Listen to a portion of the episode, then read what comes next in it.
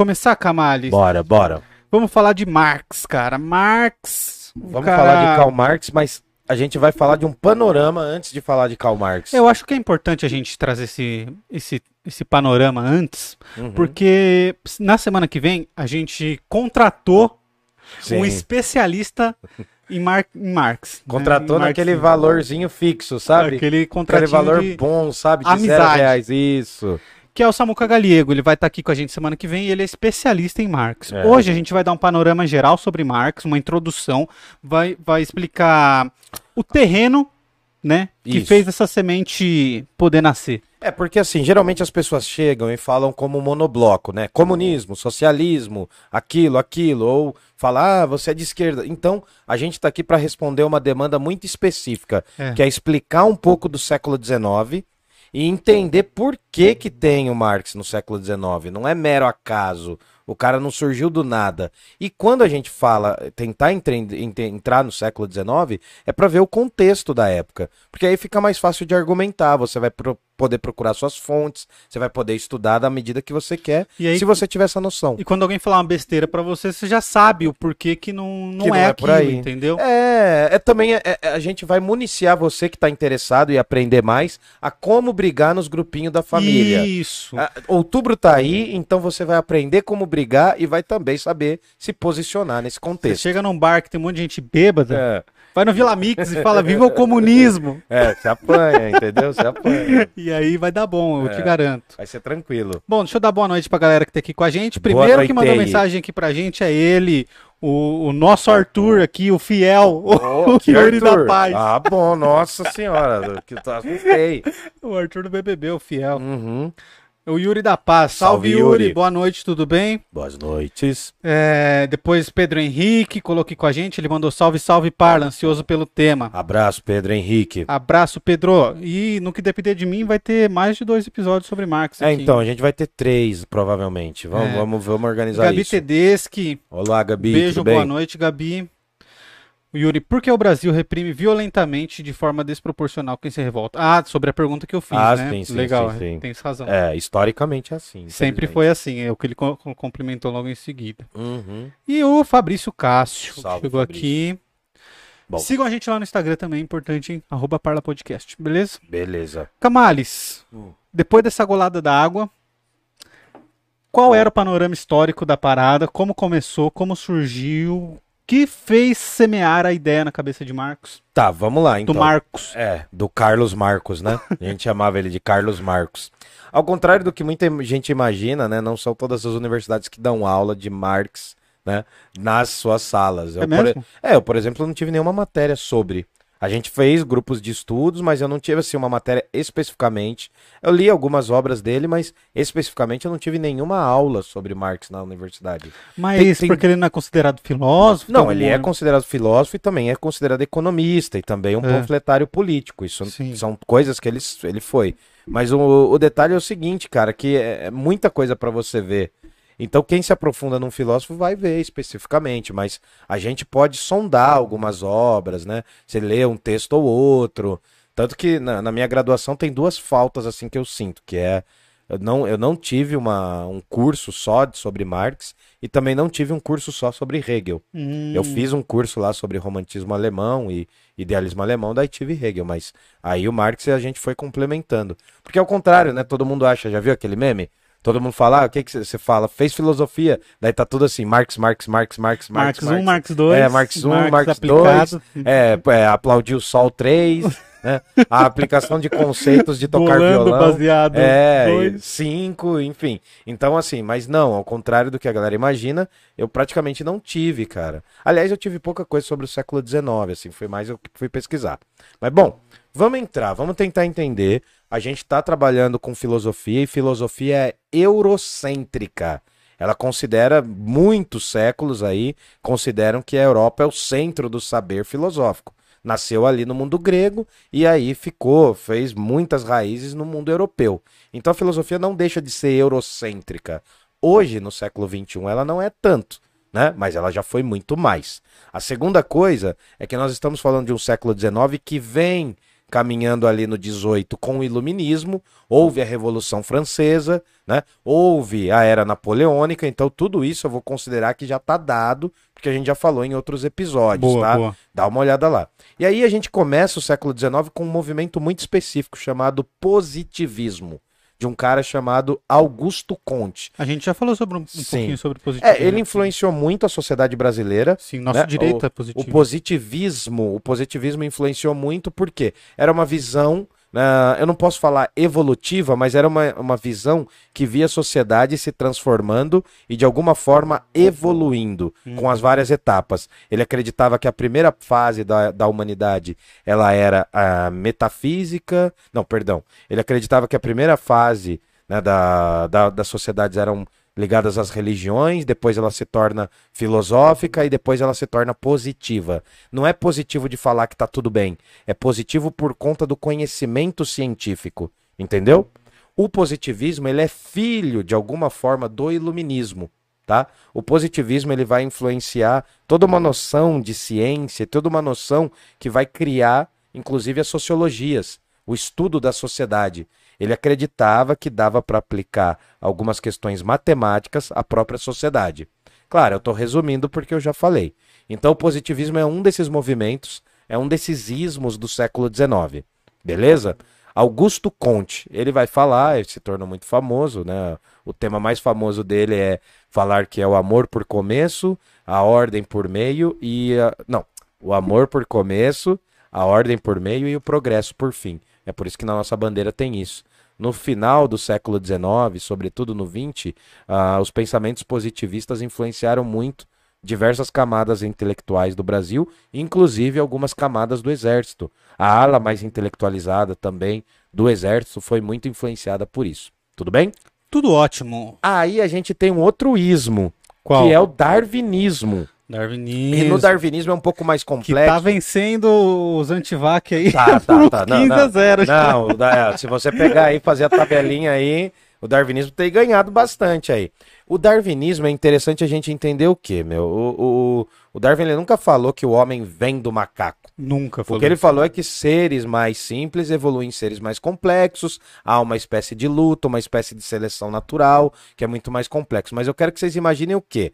Hoje a gente fala de Darwin, a gente até faz piadas também, mas lá naquele momento, a grande sacada com o darwinismo é ter tirado o ser humano do centro da evolução humana, da noção de que o ser humano teria sido criado por Deus, então ele seria o preferido da natureza. Ah, quando eu coloco isso, eu também coloco os métodos de experimento científico, a experiência científica. E o darwinismo social, ele vai contribuir muito para a segunda metade do século XIX. Ele vai ser muito importante ali no contexto. Algumas teorias evolucionistas vão surgir ali. O Darwin, ele contribui também para uma visão científica mais prática né? Então é um grande estudioso tal. Então ele vai, ele vai tirar um pouco alguns conceitos teóricos, uma, uma- um excesso de teoria das ciências naquele momento do século XIX e vai colocar uma ciência muito mais experimental. Muitos equivalem o Darwin ao Aristóteles, tá ligado? Porque o Darwin teria sido tão importante, né? O Darwin para o século XIX está assim como o Aristóteles para o século IV Cristo no mundo grego. Tudo bem? Tudo bem. Só que aí tem um problema, tem um desdobramento do darwinismo que foi aplicado às sociedades. Enquanto né, o Darwin estava preocupado, sobretudo, com o mundo da biologia, tal, ele vai fazer muitas reflexões sobre o ser humano, óbvio, mas ele está muito aplicado às questões biológicas, né, do, do, do, do reino animal, das espécies, enfim. E aí o que acontece? Algumas teorias do Darwin vão acabar servindo de embasamento para uma coisa que a gente chama hoje de darwinismo social, que é a noção de que existem raças entre os seres humanos e que são raças melhores e piores. Notem que dentro disso está acontecendo um fenômeno também na Europa desse momento, que é o imperialismo.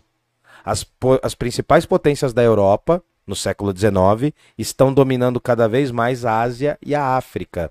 Aliás, no final do XIX, a África vai ser fatiada, vai ser cortada por europeus que nem lá estavam. Né? Vai ter uma disputa muito grande entre os, as principais potências. De início tem a Inglaterra e a França liderando. Depois surge aí, um pouco nas periferias dessas potências, vai surgir a Alemanha, que vai começar, a, vai ter um salto gigantesco ao longo do século XX.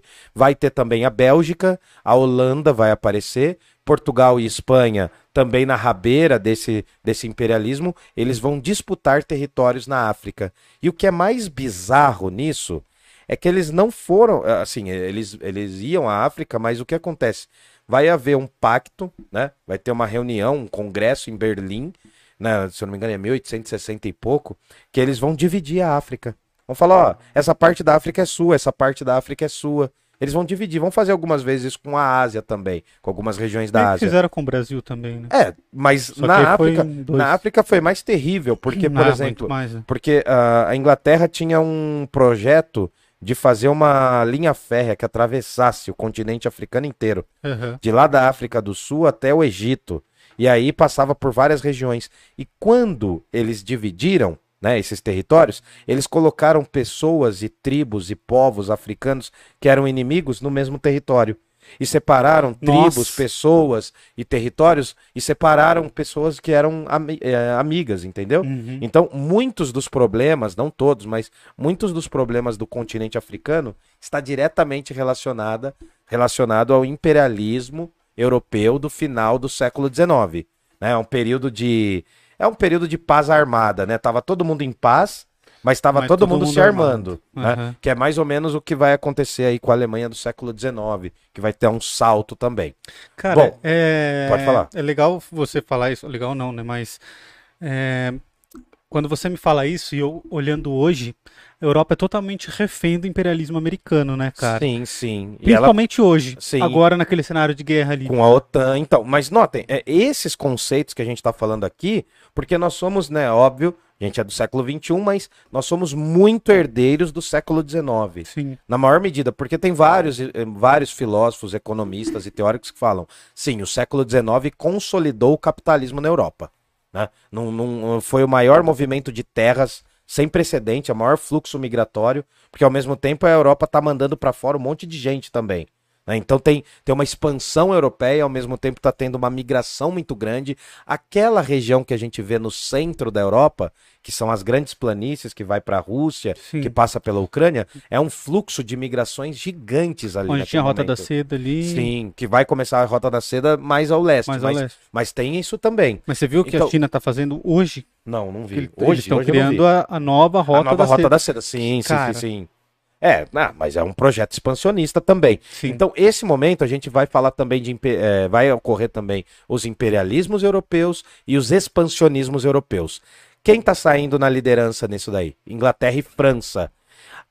Aí vai surgir os Estados Unidos como potência. A Inglaterra por ser a potência naval. A maior potência naval. E a França por ser a maior potência terrestre nesse momento. Uhum. Rivalizando, é claro, com a Rússia. Né, com o Império Russo com os czares russos, tá bom? Então tá. a gente vai entendendo um pouco disso. Agora, voltando. Por que, que eu comecei a falar isso? Porque isso vem do Darwin. Mas não é o Darwin, é o que interpretaram do Darwin. Uma das interpretações sobre o Darwin se chama darwinismo social, que é uma tentativa de pegar as teorias do Darwin e aplicar para a gente entender as sociedades. Ali vai surgir a noção de que existem raças superiores e inferiores. E, como todo bom europeu, o que, que eles vão falar? Eles vão falar que eles são superiores. é, entendeu? Então, o que, que ocorre nesse momento? Vai começar a surgir mapas étnicos na verdade, são mapas raciais. É que essa palavra raça já é um pouco antiga e já caiu em desuso. Mas vão surgir mapas de raças na Europa, falando quais são as raças mais intelectualizadas, quais são as raças mais voltadas ao trabalho. E é claro que entre os próprios europeus vai ter um conflito gigantesco. Quem vai se sentir os mais privilegiados? Os alemães, que ainda não eram um país, estavam se formando como nação, mas vai ter um movimento muito grande chamado pan-germanismo que é um movimento de valorização extrema do pensamento alemão, da língua alemã, da cultura alemã, até surgir a unificação alemã do século XIX, em 1871. O que está ocorrendo nisso também? Olha como as coisas acontecem de alguma forma simultânea. A Alemanha está se unificando e ela está vendo que ela está ficando para trás na corrida dos grandes impérios Né? A Inglaterra e a França estão disputando territórios na África e a Alemanha está na rabeira disso. Uhum. A Alemanha era um rancho no começo do século XIX e vai se tornar uma grande potência no final do século XIX. Tanto que foi um dos maiores laboratórios do capitalismo. Da mesma forma que os Estados Unidos também está ganhando território. E eu vou expandir agora. Você já viu o filme de Far West? Já, Já viu muito filme, né? Vários. De Bang Bang, né? Django Livre. Django Livre. Não, mas agora os antigos. Os antigos você já viu? Os antigaços, sim. Ah, Tem o, um... o Django antigo. É que teve um... Eu tive uma fase de, de faroeste, que eu tava assistindo uhum. tudo que era filme de faroeste. Eu assisti muito por causa do meu, do meu pai. Meu pai era louco nos filmes de faroeste, né? é. né? Que era a referência dele no cinema. Faroeste e filme bíblico, entendeu? E aí tinha os filmes do Charles Bronson também no meio. Hum. Mas o que que acontece? Os filmes de Far West, eles estão ecoando um outro movimento que também aconteceu muito no século XIX. Lá na, no, nos Estados Unidos, né, os Estados Unidos só está se tornando Estados Unidos por causa de uma coisa chamada de a Grande Marcha para o Oeste. Sabe hum. quando o pica-pau fala pro indígena lá, Vamos vá para, o oeste. oeste, quando ele vai com o pé de pano caminhando? Uhum. Aliás, o pica-pau tem as cores da bandeira dos Estados Unidos, né? O Homem-Aranha também, o Superman o também. também. É, é, é um padrão. Você viu Mas... que eu coloquei na thumb um Superman comunista? Então, né? Porque tem uma versão de um quadrinho, né? Tem. Aí que eu me, Não, tem uma animação, depois eu te mostro. Então, mas tem uma que ele luta, ele luta na União Soviética, né? É Sim. invertido, é verdade. Eu, eu, eu, tinha me esquecido disso. Bom, o que está acontecendo nos Estados Unidos? Está surgindo uma noção também racial, também racista, chamada O Destino Manifesto, muito inspirada nesse darwinismo social, que é uma noção extremamente puritana de que os brancos dos Estados Unidos, perdão, eles guiam o mundo e ao terem que guiar o mundo, eles têm que carregar os outros povos nas costas. Aí vai surgir a grande no a noção, né, de que essa marcha para o oeste é para civilizar e purificar esses povos que precisam ser dizimados, que são os povos indígenas. É nesse momento que os Estados Unidos está se expandindo absurdamente, está se tornando realmente um país com duas saídas para o mar, e nesse processo ele está comprando territórios, está negociando, está guerreando, né? Vai, vai guerrear com o México, vai comprar territórios da Inglaterra, vai receber territórios da França. Tudo isso entre o século XVIII e XIX, mas sobretudo no XIX.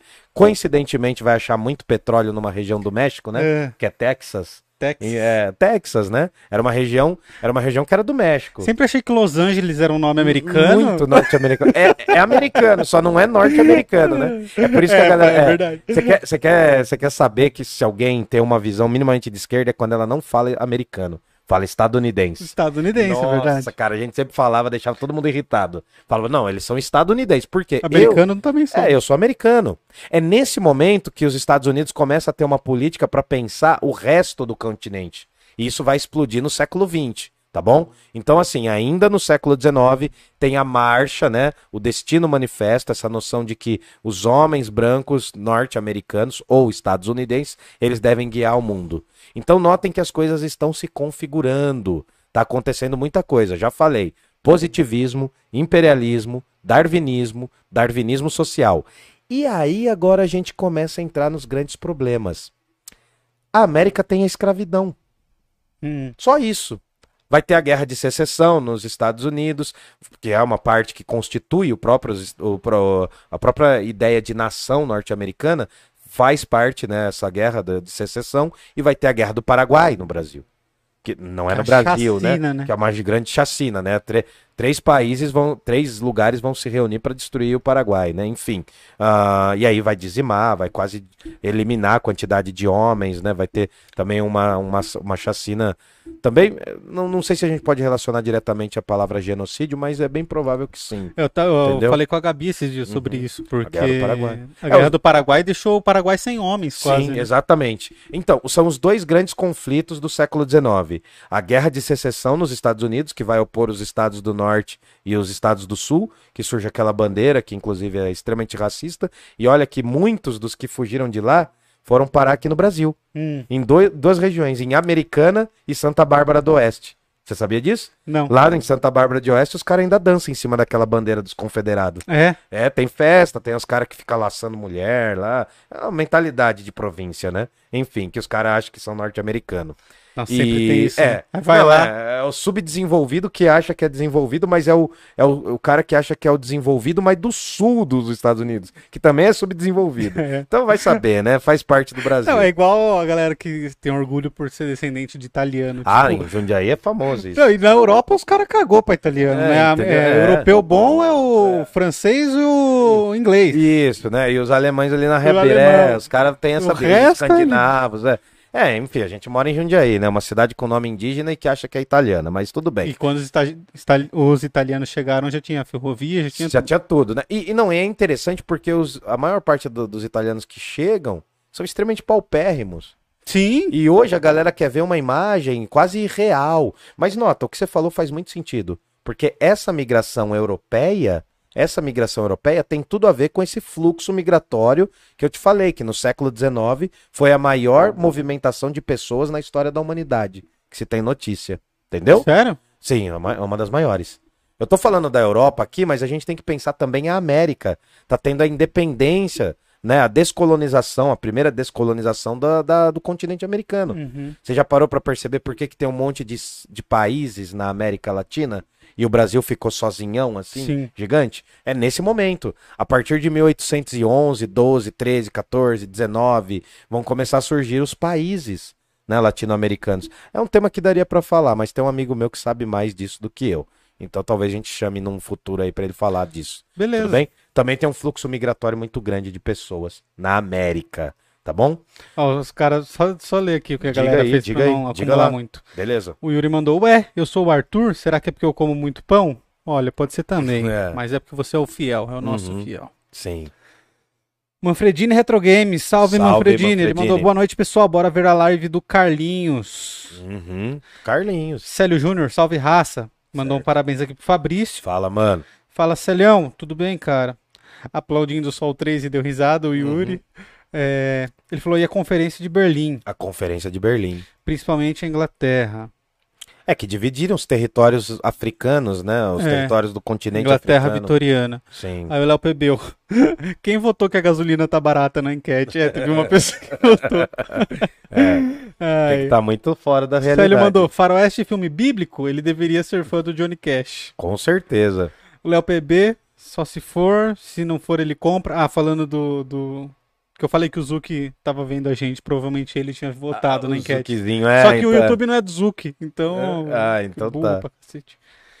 Aí o Yuri mandou: o Canadá também foi horrível com os povos indígenas. Ah, sim, teve uma, é teve uma. Dizimaram, né? Só que o Canadá tem uma formação um pouco diferente porque também recebeu a colonização francesa, hum. né? Então tem uns caras lá. É legal que dá uma briga também. É? Porque na França, né? No, na, na França, os caras não reconhecem muitos franceses de Quebec que o francês falado na, na, na, no Canadá é chamado de quebecoise, hum. que é o francês de Quebec.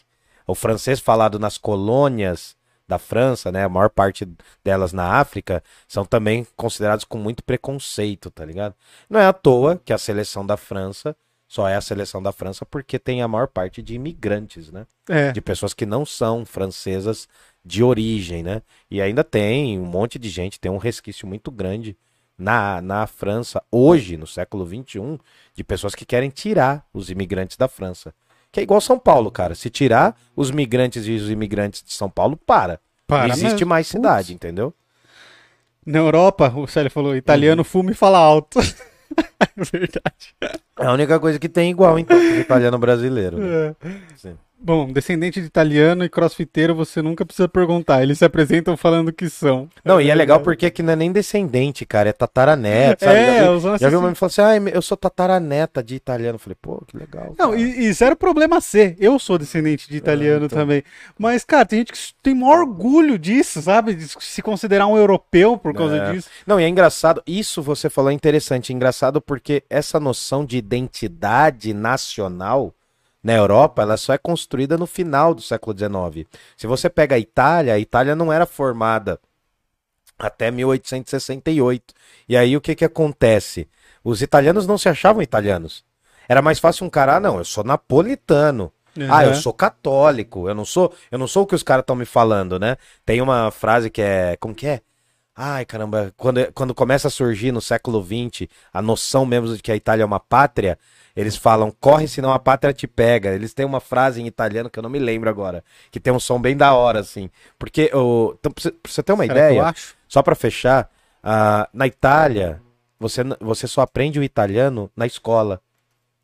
Tamanha assim? Porque eh, são tantos dialetos na Itália que a maior parte das pessoas não falam o italiano, falam dialetos.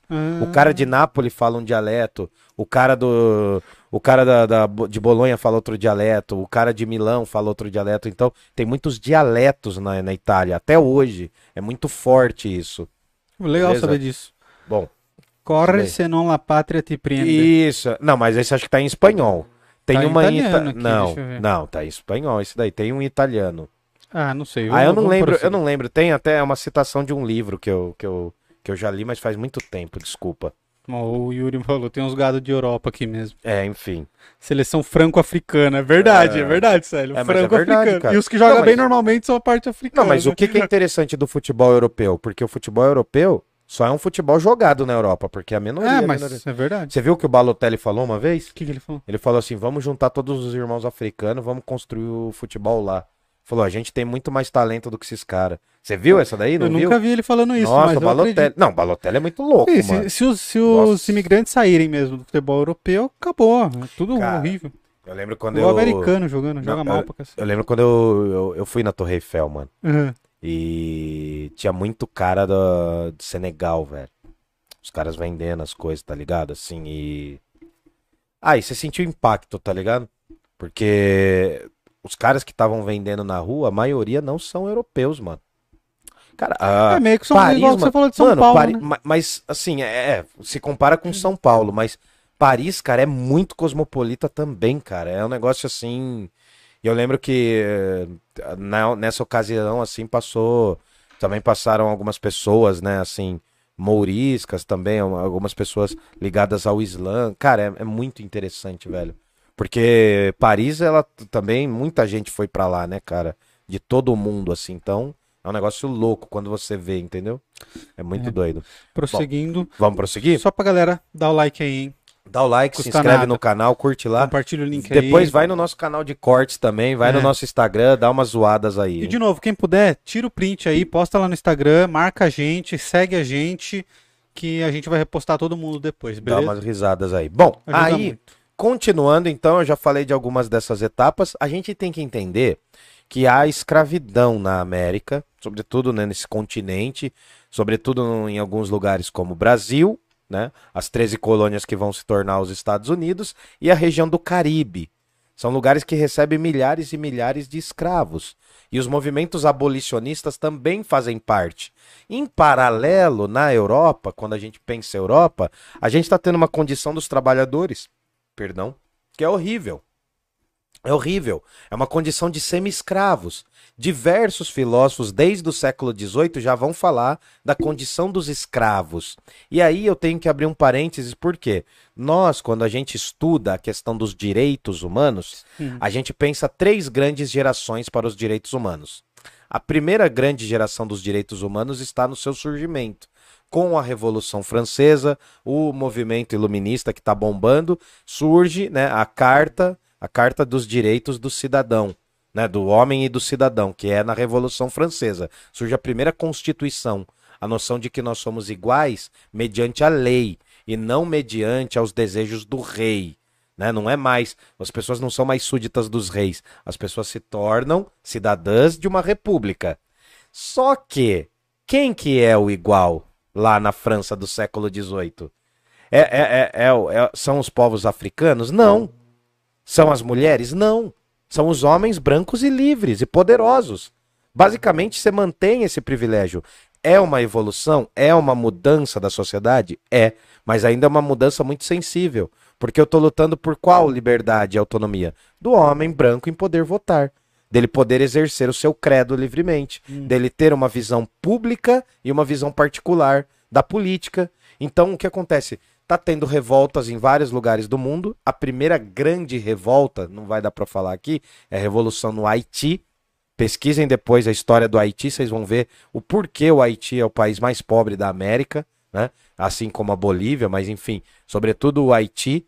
Vocês vão entender historicamente o que, que é o Haiti, como surge, pesquisem isso que vale muito a pena. E aí, só para a gente voltar, a primeira geração dos direitos humanos é né, do surgimento no século XVIII em que as pessoas estão lutando por uma individualidade e por uma liberdade de características burguesas. Isso é extremamente importante para a gente entender a Revolução Francesa. E quando eu falo burguesa aqui, eu não estou falando no mau sentido. Eu estou falando no sentido mais puro do termo, que é a, a ideia de você se tornar um cidadão, alguém do burgo. Né? A palavra burgo é cidade nas línguas antigas europeias. Então você se torna um burguês, é você se tornar um cidadão, você passar a existir. Claro, na Revolução Francesa a gente muda muita coisa, mas não muda tudo. Continuam, quem dá as cartas ainda são os homens brancos e poderosos. No século XIX, essa burguesia já tá no poder, velho. Os caras já estão entronados, eles não querem sair mais. E aí surge outra classe. É uma classe de despossuídos, que são a classe dos trabalhadores. É ali que vai surgir a grande divisão social na Europa que é uma massa gigantesca de trabalhadores reivindicando direitos, aprendendo que trabalhar 18, 16 horas não é justo. Sem relógio na empresa, né? Sem relógio na empresa. Às vezes também é ruim o relógio na empresa porque você fica marcado Sim, mas é, o cara não sabe que quanto tempo ele já trabalhou, se já deu a hora de ir embora, se já deu. E vai muito mais. Tinha o trabalho infantil. As empresas ganhavam com o trabalho e a exploração de mão de obra infantil. Sim. A mão de obra de mulheres, as mulheres ganhavam naturalmente menos do que os homens, por quê? Porque elas eram mulheres.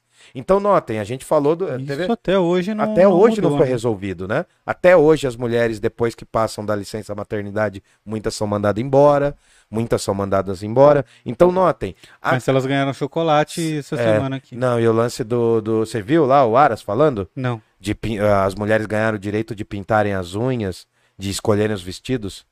Cara, eu fico imaginando que, qual é o tipo de merda que passa na cabeça desses caras, mano. Procura o depois o que o Aras falou. Depois, você pode até colocar o vídeo depois aí. Nossa. Cara, ele falou uns absurdos. Eu falei, mano, em que século esse velho louco tá, né, mano?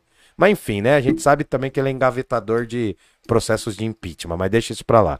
Bom, o que que acontece? O que que tá ocorrendo? O século XIX é o século do trabalhismo, é o século em que o que acontece? Se lá no século XVIII os filósofos, que eram da classe né, mais abastada, da burguesia ou da nobreza, eles queriam entrar na política, quem começa a querer entrar no século XIX na política são os trabalhadores. Que eles vão criando uma consciência que eles estão sendo explorados. Hum. Eu estou falando de trabalhos manuais, assim, de trabalhar em minas de carvão durante 16, 15 horas. Estou falando de coisas brutais. Tô falando de imagens que tem de mulheres ganhando menos. Era normal nos ambientes das primeiras fábricas as mulheres serem muito assediadas, estupradas. Era muito comum isso. Então, com o passar do século XIX, a gente vai vendo que essa burguesia se entrona no poder e vai ter uma distinção porque tem uma massa de trabalhadores, a princípio dismórfica, né, amórfica, que não tem um, um elemento cultural comum, e aí vão surgir vocês já imaginam que as cidades vão inchar, né? Vai ter um êxodo, as pessoas vão sair do campo e vão para as cidades. Então a gente está vendo o século XIX numa pulsão em que a gente chega ao ponto de falar que a Inglaterra é a fábrica do mundo. Por conta da Revolução Industrial, por conta do liberalismo, por conta do fortalecimento do capitalismo. Né? O liberalismo lá do século XVII, XVIII, sobretudo XVIII, claro, ele vai bombar. A gente vai, a gente vai mudar a Europa, a configuração da Europa vai mudar. E quando eu tenho muita coisa num lugar, eu preciso escoar essas produções. Então é por isso que na, nas periferias do mundo, a Europa vai começar a levar o seu parque industrial. Lá nos Estados Unidos é um dos lugares. Muitas das grandes empresas vão começar a migrar. Estão surgindo os bancos, estão surgindo as bolsas de valores a, a sociedade está mudando, é mais ou menos como ver assim, né? A formação do, da humanidade ali. O século XIX está se alterando. E aí é onde começam a nascer as primeiras grandes revoltas dos trabalhadores. Porque eles estão vendo, mano, se não tiver a gente pela gente, quem que vai ajudar? A, a, a, a monarquia, né? A monarquia e as nobreza tá nem aí com a galera. A, a burguesia, a alta burguesia tá num patamar muito elevado e pouco se importando com a baixa burguesia, né? com, a, com aquilo que os ingleses vão chamar de middle class, hum. que é a hum. classe média. Os trabalhadores são né, os servos do século XVIII. Os, o que tinha de servo lá na, na Terra no século XVIII ainda, no XIX vão se tornar os trabalhadores das primeiras fábricas, depois das primeiras empresas. É nesse ambiente que começa a surgir pessoas que falam: não, olha, a gente precisa de um outro movimento aqui. Eu vou resgatar lá o Jean-Jacques Rousseau e vou começar a pensar na democracia, na mentalidade republicana. Entendeu? alguns empresários, eu vou falar empresários, mas é entre aspas, tá? Alguns donos de fábrica no começo do 19, eles vão começar a propor horas e jornadas de trabalho menores. Eles vão começar a propor que se forme uma comunidade e uma espécie de organização desses trabalhadores em ambientes específicos. Eles vão propor, certo? Não, desbloqueia aqui pra mim. Não, só ah, pra eu ver tá. o negócio da Ah, live. ele quer ver o meu celular. Desculpa. Não, não, não é que eu tô, eu tô arrumando o um negócio da live aqui, eu queria saber como ficou. Ah, tá. Não, beleza. Beleza. Valeu. E bom, e aí o que que tá ocorrendo nesse século XIX? Vão começar a surgir, né? Por exemplo, tem vários pensadores que são o Saint-Simon, o Fourier, o Owen. Esses indivíduos, eles vão começar a mudar as regras de trabalho nos seus ambientes. E esses caras vão ser chamados de os primeiros homens que olham, têm um olhar social para o trabalho. E eles vão começar a ser chamados de socialistas. Ah. São os ah. primeiros socialistas. E esses socialistas, depois que o Marx surge, vão ser chamados de socialistas utópicos. E por que socialistas utópicos? Porque por mais que eles vissem o problema dos trabalhadores, a condição dos trabalhadores, né, eles não conseguiam entender que a contradição entre trabalhadores e burguesia não podia ser resolvida só nas teorias, tinha que ser resolvida na prática. Então, muitos desses caras, sobretudo o San Simon e o Fourier, o Fourier ele vai propor umas sociedades futuras, tá ligado? Em que as pessoas vão trabalhar só seis horas por dia, Coisa que nem a gente chegou ainda, entendeu? Não, mas tem país que já tá não, já chegando. Tá avançando. Não, mas a gente tá na América Latina, né? Vai demorar um pouquinho. É. Quando eles estiverem trabalhando cinco, a gente vai estar tá trabalhando seis ainda. Então, assim, o que acontece? É nesse momento que surgem esses primeiros socialistas, esses primeiros homens. Vai ter uma confusão muito grande entre liberais e socialistas nesse primeiro momento, porque todos são homens de ação, homens que empreendem de alguma forma. Eu não gosto dessa palavra porque essa tá muito embebido, né? Esse, né? Essa noção de empreendedorismo, né? Nossa. Essa noção de faça você mesmo. Vá para o YouTube, faça um canal e seja famoso. Não, esses dias eu vi o Primo Rico ensinando como ele ficaria milionário em seis meses, partindo do zero. Ele começou do zero? Ah, diz que sim, né, hum. cara? Mas, pô, só de o cara ser branco, loiro, com olho azul, já não é do zero, Já né? não é do zero, né? Se ele ter se alimentado bem na infância, é. né? A gente parte, a gente tem que ter noção dos nossos privilégios. É porque todo mundo acha que partiu do zero. Se perguntar pro Elon Musk, ele fala que ele saiu do nada sim, também. Sim. Ah, eu era só um jovem é, milionário é, sem nenhum dinheiro no bolso. Meu pai tinha só alguns milhões só, não era é, entendeu? tudo isso que eu é. tenho aqui. Eu saí do zero. É. Lembra daquele comercial, daquela Betina? Tinha também, né? É. Nossa, cara. É, como que você vai fazer um milhão do zero? Ah, basta ter um pequeno investimento, né? Não, e o cara ele acredita piamente que ele conseguiria fazer é, um milhão em seis meses, partindo do zero, sem não, conhecer ele ninguém. consegue fazer. Não ele consegue, consegue, fazer, Não, ele consegue. Se, Hoje se, ele consegue. Se, você tirar tudo dele, dar só o emprego para ele, ele não consegue, cara. Não tem como. Você ficar milionário em seis meses, do cara, nada. Hoje, hoje eu acordei de manhã, não tinha nada em casa, eu fui comer pão na padaria. Sabe aquele pãozinho na chapa na hum. padaria? E antes de eu chegar, eu virei a esquina ali. Você sabe que minha, é, o centro da cidade tá cheio de pessoas em situação de rua, né? Eu trombei um cara que tá em situação de rua, um mendigo, um morador de rua. E ele veio trocar ideia comigo, o cara falou, pô, você quer um pão tal, assim, né? Não, não vou falar isso por filantropia. Ele era venezuelano, mano. Sério? Aí eu comecei a trocar ideia. É que eu não tenho uma camisa da Venezuela, eu tô hoje com uma camisa do Equador. Mas eu quero uma camisa da Venezuela também, eu vou comprar. Mas eu comecei a trocar ideia com ele sobre a América Latina, cara. Ele morou em Guadalajara tal. Que legal. Aí troquei uma ideia com ele, cara. A gente tomou café junto tal. Foi, foi incrível, mano. Foi incrível. Voltou um pouco dessa coisa. Eu venho com as camisetas porque eu me considero muito latino-americano, apesar de não aparentar, né? Tem gente que acha que eu não sou latino-americano. Pela cara, assim, mas eu sou, eu sou, tá? Eu não sou branco, eu sou albino, é diferente. E aí o que acontece? Só pra gente ir encaminhando pro final, a gente tá falando de uma sociedade em que as questões econômicas e políticas vão marcar esse século XIX e vai ser a grande, né, a segunda geração dos direitos humanos, em que os trabalhadores vão começar a empurrar e pressionar para que haja uma mudança. E dentro disso surgem os socialistas utópicos.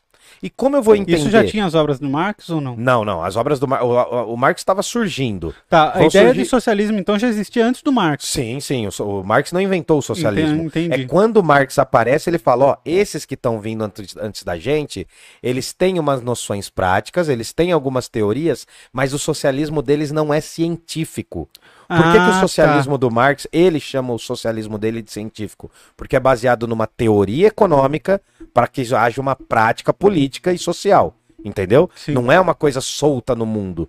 Enquanto os empresários, até o próprio Engels, o amigo, né, o Friedrich Engels, você sabe, eu não sei se você sabe, mas o, o Engels ele era dono de uma empresa gigantesca. O pai uhum. dele era dono de uma de um sistema lá de tecelagem na Inglaterra e tinha lugares em toda a Europa. O Marx era também riquíssimo. não era pobre, né? O Marx ele era de uma família pequeno burguesa, a gente chamaria de pequeno burguesa. Ele tinha uma ascendência judaica, mas o pai do Marx ele acabou abraçando, né, num processo que existia na Europa de assimilação. Era quando os, as pessoas de origem judaica se convertiam ao catolicismo ou ao protestantismo. Hum. O pai dele é um convertido, é um assimilado, aí você passa a ter um pouquinho mais de direitos, mas a imagem de ser um judeu no século XIX ainda era muito pejorativa, haja visto que na França, na, na Inglaterra, na própria, nos próprios reinos alemães e até na Rússia ainda havia uma perseguição muito grande em relação aos povos judeus já no século XIX. Porque é esse período que é o período do antissemitismo também. Hum, é ali que está sendo gestado o antissemitismo. Né? As grandes, uh, a ideia das, de que os povos judeus estão conspirando contra os europeus surge nesse, surge já na Revolução Francesa, mas no século XIX vai ganhar uma proporção gigantesca. Só para fechar, os socialistas utópicos, né, eles viam as contradições mas na visão do Marx, eles não agiam corretamente ao construir uma teoria que fosse uma opção ao capitalismo. Né? Uma opção em relação ao capitalismo. É por isso que são socialistas utópicos. Quando Marx chega, ele fala: nós observamos a contradição, sabemos que os trabalhadores e também os burgueses são diferentes, há uma dialética aí, e é o que a gente vai falar semana que vem, porque tem o Hegel com a dialética dele e vai surgir o Marx com a dialética dele. A gente já tocou nisso. E aí surge o Marx e o Engels, eles vão falar: não, nós não somos socialistas utópicos. Nós não somos... estamos pensando utopicamente a relação do trabalho. Nós estamos pensando de maneira prática, mas com uma ciência que interaja no ser humano, que mude a condição. E aí o que, que ocorre é o surgimento de um socialismo científico. Só para a gente pautar. Nós temos os socialistas utópicos, como grandes teóricos e pessoas que são importantes também. Nós vamos ter o Hegel, que é um filósofo que vai ser muito alavancado pelas elites alemãs, e daí do Hegel a gente vai vir para um outro caminho que surge um cara chamado Feuerbach, Ludwig Feuerbach, Lago de Fogo, que vai falar da questão material. Não existe Marx se não existe Hegel e Ludwig Feuerbach. O Marx vai trazer uma reflexão científica para o capitalismo, uma teoria que se opõe ao capitalismo. Para a gente encerrar, ainda nesse século XIX, está surgindo quem? As sufragistas, as mulheres que querem ter direito ao voto. E está surgindo a primeira onda de feminismo, que a gente pode considerar a primeira grande onda, se bem que já lá na Revolução Francesa tem esse elemento também. E está surgindo movimentos mais radicais do que o próprio, a própria filosofia do Marx, que são os anarquistas. Estão surgindo os anarquistas. Encerrando, eu deixo uma dica aqui que eu acho que é importantíssimo, mais para a gente entender o contexto histórico, claro que é um filme um pouco romanceado sobre o Marx, mas eu deixo essa dica aqui, ó. O Jovem Marx é um filmão, tá na. O que, que foi? Para quem não sabe, isso é um DVD. É um DVD. eu sou um idoso. Eu sou um idoso, eu tenho mais de 30 anos e compro DVDs ainda. A gente podia sortear, eu tenho um lá. Você tem? A gente podia sortear entre a galera do, do, dos grupos aí. Quem tem aonde rodar um DVD, dá um é, salve. Né, sortear pra galera colocar na bicicleta, né?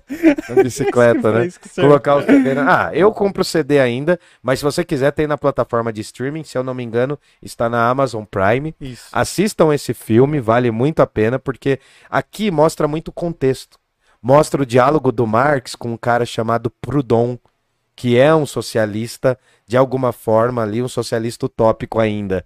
Mostra o diálogo do Marx com o Bakunin, que é o anarquista russo, que vai revolucionar ainda mais as ideias do próprio Karl Marx. E é interessante porque aí você consegue ver se há diferenças entre as direitas, e há muitas diferenças, né? Você pensar um liberal, um conservador, um reacionário, são muitas coisas diferentes, há também diferença entre a esquerda. O que vai ser de diferente nessas visões de esquerda? A relação que o ser humano tem com o Estado. O Marx vai fazer uma proposta de Estado, o Bakunin vai fazer a proposta de ausência de Estado, né, de eliminação. É anarquismo, não é anarcocapitalismo. Isso daí. Não existe o anarcocapitalismo. É, o anarcocapitalismo é uma visão do século XX XXI que é bem modinha e a gente vai explicar isso também mais para frente. Mas só para a gente encerrar. O Karl Marx ele vai proporcionar junto com o, Hegel, o Engels, perdão, quase que eu falei, a- quase que eu con- confundi igual o nosso, nosso passado ministro lá, né, um dos ministros. Ah, o Marx e o Engels eles vão propor uma teoria que é social, mas também econômica. Na semana que vem a gente vai ver Entrar nela. é, a gente vai ver a transição do Hegel para o Feuerbach e, se possível, do Feuerbach para o Marx. Era isso que eu queria falar. É isso. Tem perguntas, galera? Mandem aí. Alguma dúvida, perguntas, questionamentos? Agora é a hora. A gente entendeu discórdia. hoje aqui o seguinte, que a gente entendeu o contexto histórico que estava rolando na época, No século a, XIX. a, a ascensão da burguesia, né? O Marx teve uma educação burguesa, uma formação cultural muito grande, Aham. formado em economia e tal. Sim. Teve formação, ele fez vários cursos, né? Algumas coisas do direito, algumas coisas da economia. Da quilografia, será que ele fez? Não, esse não. Não tinha, né? Mas que eu acho que ele ele, ele curtia, era- ele era chegado numa bebidinha. num Bebidinha? cigarrinho, É, na juventude. Você viu esse filme? Você tem que ver esse filme, mano. Comunista! Você tem que ver esse filme. Ele era da galhofa. É muito E- bom, é muito. Cara, esse filme é feito por um haitiano. Um Sério? diretor haitiano. E qual que é a maior vantagem desse filme, cara? Que ele é narrado em vários idiomas. Que legal. Tem um. É, é muito bem feito, a reconstituição de época é muito bem feita e mostra o Marx prestes a escrever o manifesto do Partido Comunista, que é, sobretudo, te- um panfleto político e não um livro de teoria econômica. Tá? É sobretudo um panfleto político, que é importante. Tá. Mas pode ir lá, vai lá. Então, continuando aqui o raciocínio que a gente aprendeu hoje. A gente entendeu ali o contexto histórico, mais ou menos, a Europa dividindo a África, Sim, dominando, sim. dominando e dividindo. A América estava começando também, certo? Sim. A América tinha os escravos, os escravizados e vai ter os movimentos abolicionistas. Tá. E aí a burguesia começa a surgir e a adentrar no, no poder, Sim. né? Através Total, do né? dinheiro e tal, e político e tudo mais. Quando ela chega lá, ela cria uma segunda classe, Sim. que é a classe que Não quer sair do poder. trabalha. É, para não ser. Não, Ah, não. ela cria a classe Assim, trabalhadora. A burguesia Sim, sim. cria uma classe trabalhadora porque ela dependia desses para que ela continuasse produzindo suas riquezas, certo? Tendo em vista a- a- essa nova classe que nasce, essa classe começa a perceber cada vez mais que é explorada e começa a buscar direitos Sim. e querer ocupar os espaços de poder. E lutar. E algu- muitos começam a lutar de forma efetiva, outros nem tanto. Algum começam a surgir, né, o que vai virar as primeiras células revolucionárias, os primeiros movimentos políticos aí de uma densidade maior. O surgimento da noção de democracia, o republicanismo, ah, tá também surgindo os parlamentarismos, Sim. enfim, várias coisas. E aí paramos aqui nessa parte da história, Paramos porque aqui. vai surgir o jovem Marx, Sim, que é um jovem hegeliano hegeliano. Ele gostava muito do Hegel, então assistam o episódio do Hegel, que vocês vão entender. Ele é um jovem hegeliano, que gosta muito das teorias do Hegel, sobretudo a teoria da- da- do movimento dialético, da tese, antítese e síntese. Tá, eu vou assistir esse filme para próxima, pra Cara, próxima quinta. É muito bom, velho. É muito bom, é muito bem feito. E terça a gente vai falar do quê? Terça, a gente vai falar de como o mundo tá indo para a discórdia. tá é, é, um pouco disso. Terça, eu acho que dá pra gente. As coisas acontecem tão rápido é, que eu tô pra te falar que o que a gente vai falar na terça ainda não aconteceu. eu acho que vai acontecer no domingo ou na segunda. É. É, a gente tá assim, tá é, quase um movimento jornalístico aqui, né? Aliás, a gente tá se tornando, a gente tinha que investir nisso, a gente tem que ser um jornalismo independente mesmo, cara. Ah, mas nós, não- nós não somos jornalistas. Ah, né? não, mas não precisa ser jornalista pra ser um bom jornalista. É. Basta ir direto na notícia. Motoboy Chororó, vamos É, contratar aí. Vamos chamar. Motoboy Chororó, pra quem não é de Jundiaí, é uma figura daqui da cidade. Alguma dúvida aí? Pergunta, questionamento, críticas? Ó, a galera falou, uma transmissão ao vivo desse DVD o YouTube derruba?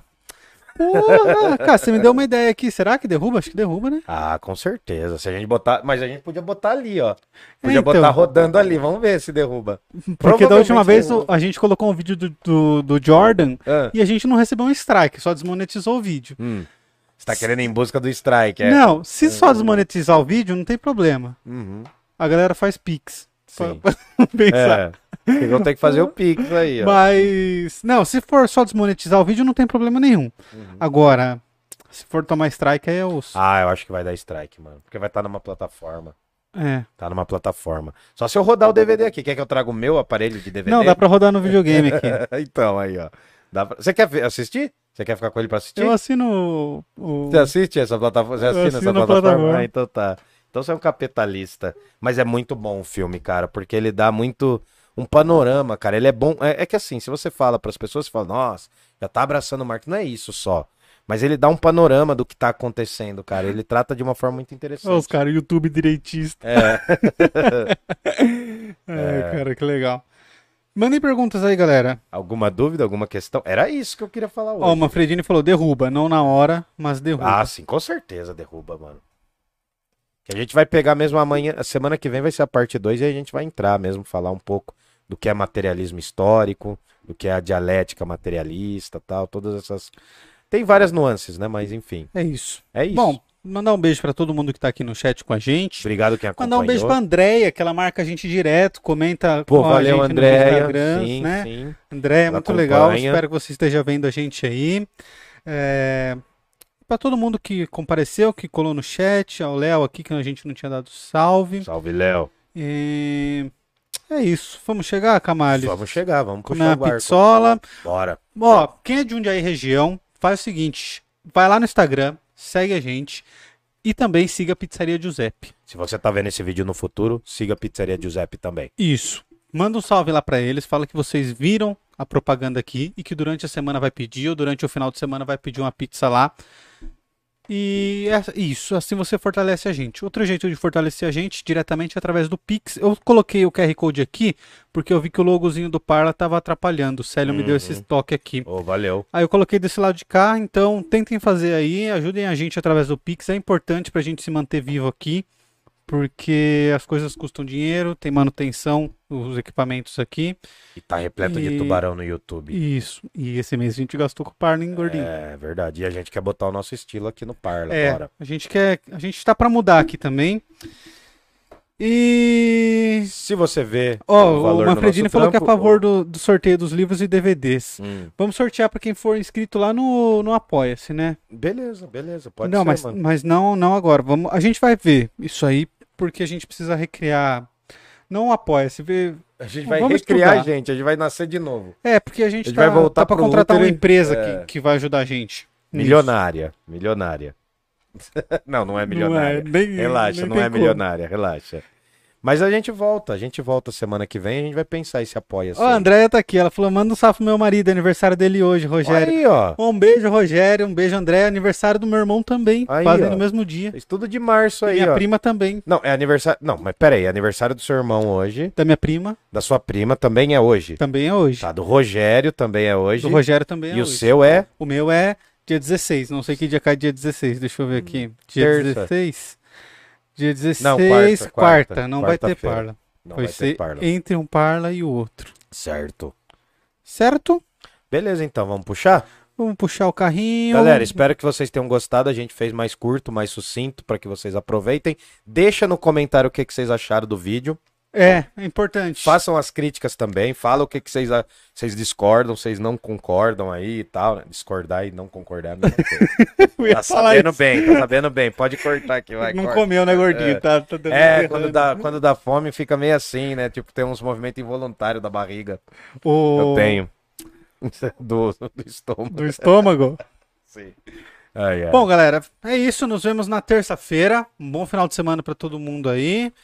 É, deixem nos comentários aqui o, a cidade de vocês. O lugar que vocês vieram, lugar, se vocês concordaram, como vocês nos acharam, como vocês nos acharam. É Sim. muito legal, sempre é legal ler como, as galera, como a galera acha a gente, né? Sim. Tem gente que veio pelo Spotify, tem gente que viu no Instagram primeiro, tem gente que Exato. nem gostava da gente e hoje tá gostando da tem gente. Tem gente que gostava e acha que hoje não gosta tem mais. Tem gente que gostava e hoje não gosta e assiste. E assiste. Ah, mas é bom também. É. Fechou? Falou, galera. Galera. Beijão pra todo mundo. Obrigado por quem acompanhou. Vida longa ao parlamento, vida longa ao Parla Podcast e. Um dia, um dia não, não tem heróis. heróis.